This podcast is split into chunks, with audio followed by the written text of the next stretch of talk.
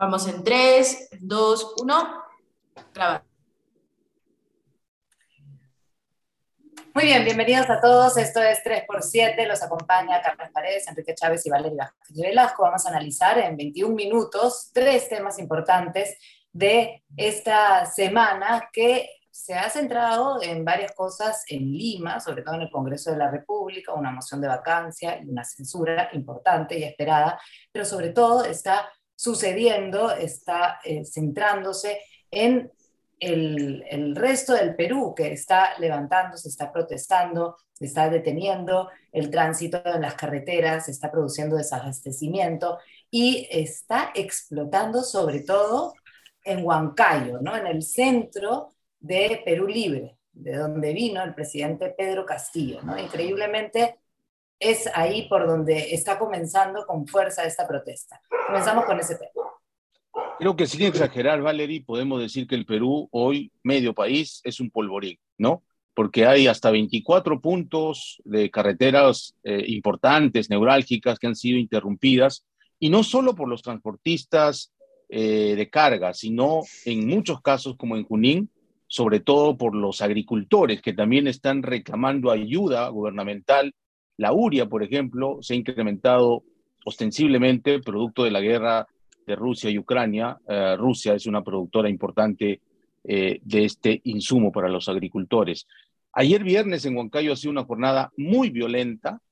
Han tomado no solo la sede de la Municipalidad Provincial de Huancayo, eh, sino que se han producido saqueos, ¿no? incluso atentados contra la propiedad privada, algunos establecimientos comerciales han sido invadidos. Incluso escuchaba los reportes de los medios locales de la ciudad de Huancayo, se anunciaba la toma de la planta de tratamiento de agua potable de la ciudad que queda al sur de Huancayo, porque lo que están reclamando es la presencia de la más alta autoridad del Ejecutivo. Y esto en respuesta a las declaraciones del presidente, eh, que han sido desde mi punto de vista imprudentes, yo diría desatinadas, porque les ha dicho a los dirigentes agrarios y transportistas que están siendo utilizados y hasta pagados por este, gente que lo único que quiere es complotar contra el gobierno. Y lo que no hay precisamente es gobierno, no hay gobernanza, no hay un criterio de previsión eh, en el gobierno de Pedro Castillo y mucho menos de medidas contracíclicas de inmediato para poder amainar en algo lo que viene de factores exógenos. Hoy tenemos la canasta familiar incrementada en 30, 40 y hasta 60% en los productos de primera necesidad, de desabastecimiento en los principales mercados de las principales ciudades y el ama de casa ya ha sentido porque el balón de gas en algunos sitios está entre 60, 70 y hasta 80 soles. O sea, es decir, se está juntando una, eh, desde mi punto de vista, eh, convulsión social que si no se maneja a tiempo con medidas inteligentes y además este, eh, de coordinación y de diálogo, esto puede terminar muy mal. Y como decías tú, eh, Valery, eh, Perú Libre se inicia en Junín, en Huancayo, y no vaya a ser que la salida del presidente Castillo también se inicie en el centro del país. Justamente el presidente Enrique Pedro Castillo había dicho que las amenazas dándose en torno a las posibles protestas, ¿no? Como reafirmándose en que él no escucha y no lee prensa, ¿no? Porque, como decíamos, ya son muchísimos los puntos en ocho regiones durante cinco días, en algunos casos, con estas protestas y paralizaciones. ¿Cómo está atendiendo el, el, gobierno esta situación? ¿Qué acciones toma? ¿Cómo es que finalmente eh, realmente trabaja frente a, a, las emergencias que suceden? Es una situación en la cual se ve efectivamente un ejemplo de la falta de estrategia y la falta de tratamiento de conflictos que tiene este, este gobierno. Hoy uno de los dirigentes de los transportistas le enmendaba la plana a Aníbal Torres, ni siquiera el gobierno tiene claro cuáles son las federaciones que están bloqueando las vías aparentemente, pero además con respecto a el tema de los agricultores que tocaba Carlos, que es vital acá, esto es una bomba de tiempo que se venía anunciando desde hace meses. Yo he tenido la oportunidad de conversar en varias ocasiones con Clímaco Cárdenas de Conveagro y si bien, como dice Carlos, el precio de la uria se puede haber todavía incrementado más a raíz del conflicto en Ucrania, eh, los precios de los fertilizantes, que era el reclamo inicial de los agricultores, venían disparándose. Estamos hablando de un alza de aproximadamente 300% que ya se podía detectar. Y esto lo habían dicho, o sea, estos paros se iban a dar y esto se venía advirtiendo desde diciembre. ¿Qué pasó? Tenías un ministro como el señor Maita, eh, con no mucha experiencia, pero por lo menos un nivel de representatividad, de legitimidad frente a los agricultores. Recordemos, ¿no había una segunda reforma agraria? ¿No empezaba por ahí? ¿Qué pasó con la segunda reforma agraria? Claro, tienes ahora un ministro eh, que ha pasado por dos juicios de homicidio, el señor Sea. O sea, e, e, eh, digo, no quiero concentrar eso allí, pero evidentemente es un ejemplo de cómo este gobierno ha ido desarmando la estructura, no solamente de determinadas carteras, sino de incluso de lo que podía ser el tema del manejo de la conflictividad. Terminar sencillamente ya con la alerta que nos daba el alcalde eh, de Lima, Jorge Muñoz, hace un par de días en Caretas, que nos decía que efectivamente el ingreso de alimentos y de víveres al mercado central se estaba disminuyendo de manera dramática. Lo que puede venir los próximos días, como estamos señalando, puede ser eh, realmente grave si no se toman medidas al respecto.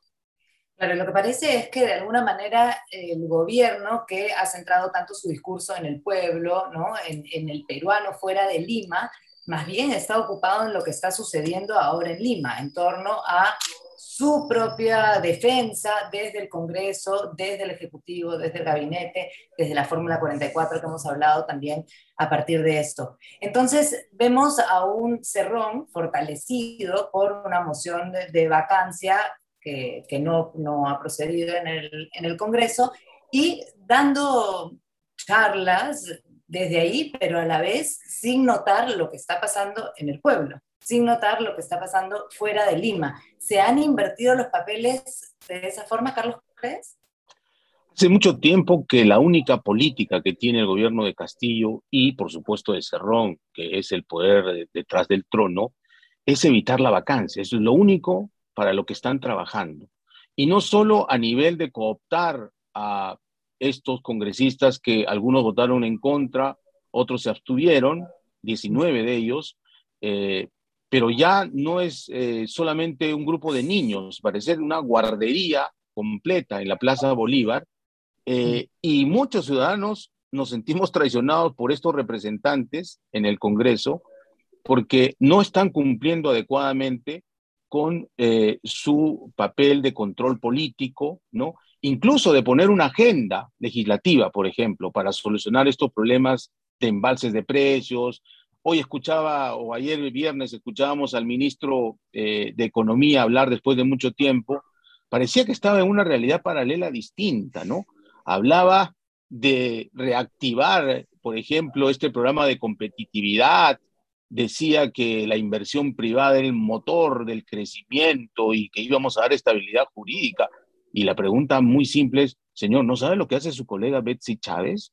Que acaba además de proponer el incremento del sueldo mínimo legal eh, en una situación de convulsión social donde la gente ya está eh, sintiendo que su bolsillo eh, se afecta considerablemente y está saliendo a la calle a protestar.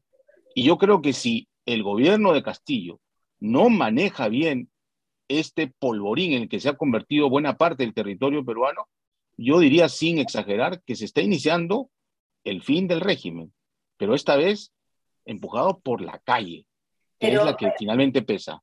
Pero el fin del régimen, una vez más, ¿no? Es, ese es un discurso que hemos escuchado desde el primer día del gobierno. Hay que vacarlo, hay que salir, ya segundo. No, pero esta vez sale a la calle y, recuerda lo que le pasó a Merino, ¿no? Y lo que le pasó a Fujimori. Eh, es decir, la calle eh, eh, presiona tanto que en el Congreso o se alinean o se alinean, ¿no?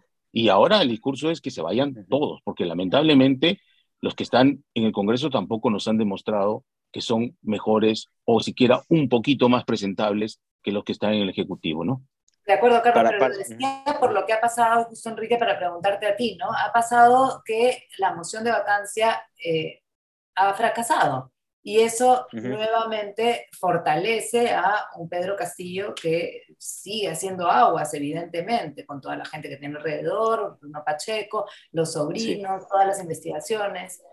es una larga, es una larga agonía, ¿no? Efectivamente, es una larga agonía y, claro, esta, esta situación de esperar a ver que caiga, qué sé yo, es lamentable para el país en realidad, porque lo que el gobierno pudo hacer ya desde hace un tiempo es mostrar una capacidad de gobernabilidad un poquito, ¿no? Un poquito más despierta. Hablaba ahora Carlos del ministro de Economía y, el ministro de Economía hace poquito acaba de decir que las, que las presiones inflacionarias se normalizarán hacia fines de año. ¿Dónde vamos a estar hacia fines de año? Imagínense ustedes, estamos comenzando abril, efectivamente, pareciera, y, y Graham se supone que es de los cuadros preparados, ¿no? De los pocos cuadros preparados en el, en el actual gabinete. Entonces lo que se ve, finalmente, esta, esta presión de la calle post, post vacancia, efectivamente comienza ya a cosechar lo que es más allá de los factores exógenos, como un gobierno no tiene capacidad de hacerle frente. Evidentemente hay factores que van mucho más allá de su competencia, pero cualquier gobierno ya tendría una política clara en términos de cómo, cómo reaccionar.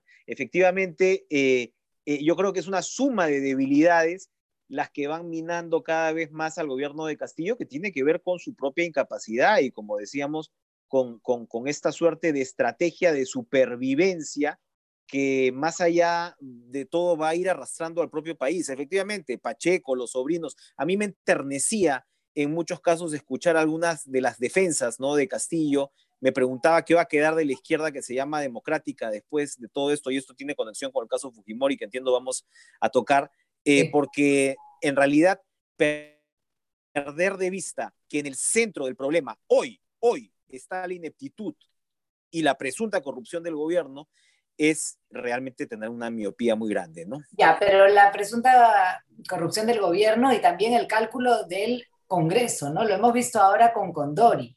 Finalmente Condori ha sido censurado, pero también hay una lectura muy interesante de los votos, ¿no? Además ha sido censurado con 77 votos, en un momento se dudó que se llegue a la censura. ¿Qué lectura sobre eso? Mira, es increíblemente una congresista de Renovación Popular, se supone la oposición más recalcitrante al régimen, eh, ha votado en contra y previamente se reunió con Condori casi en último esfuerzo para tratar de salvarse la vida. Lo que nos demuestra es que definitivamente el criterio para poder eh, tener ministros es primero la cuota para satisfacer a estos bolsones del Congreso y primero asegurarse la fórmula 44, pero según la votación de esta semana hay por lo menos una fórmula 54 ya y si no más, ¿no? Eh, y entonces, por ejemplo, en el sector salud quedó clarísimo que en el poco tiempo en que he estado con Dori, lo único que se estaba haciendo aparentemente bien en este gobierno, que era el proceso de vacunación masiva, se detuvo y hoy estamos con serios problemas para retomar, ¿no?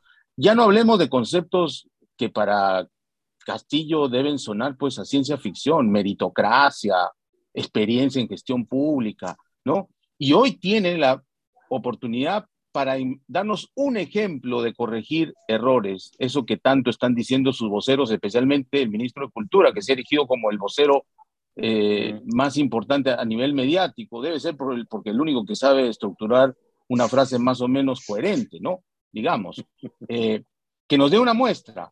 A ver a quién va a poner de ministro de Salud y que no sea pues otro personaje con prontuario, sin experiencia, absolutamente cuestionado, sino alguien que realmente tenga la capacidad y la preparación para poder liderar una cartera que hoy, que todavía la pandemia no se ha terminado, es importante, sobre todo cuando los chicos están regresando a clases después de dos años, ¿no?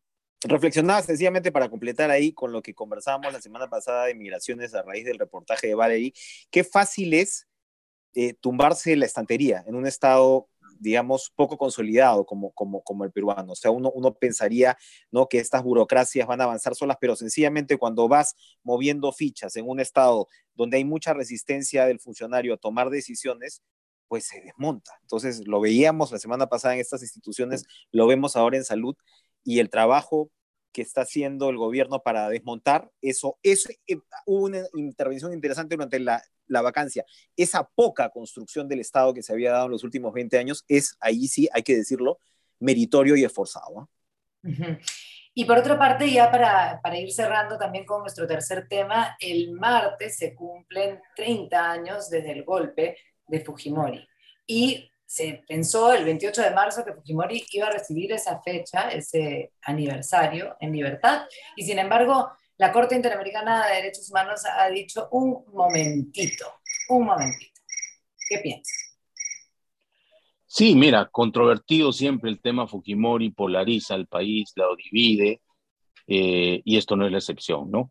Sin embargo, como decíamos en el podcast anterior, eh, una cosa es el indulto del 2017 que dio PPK y la salud de Fujimori en ese momento, y otra, la salud de un hombre que tiene 83 años y que según su médico de cabecera, el doctor Aguinaga, pues ahora depende de oxígeno, etcétera, ¿no?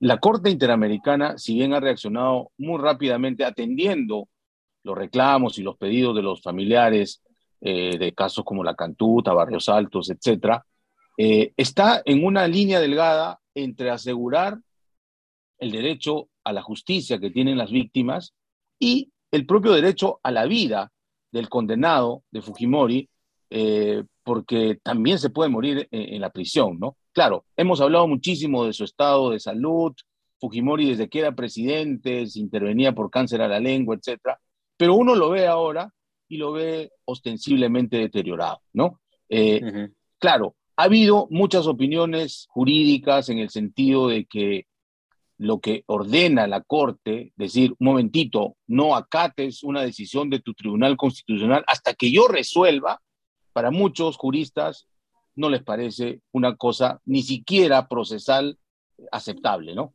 Pero ya este es un tema que rebasa eh, las consideraciones jurídicas, constitucionales, y es evidentemente un tema político en medio de una crisis política del país. Hay un, hay un sí. Perdón, sigue, sigue, sigue.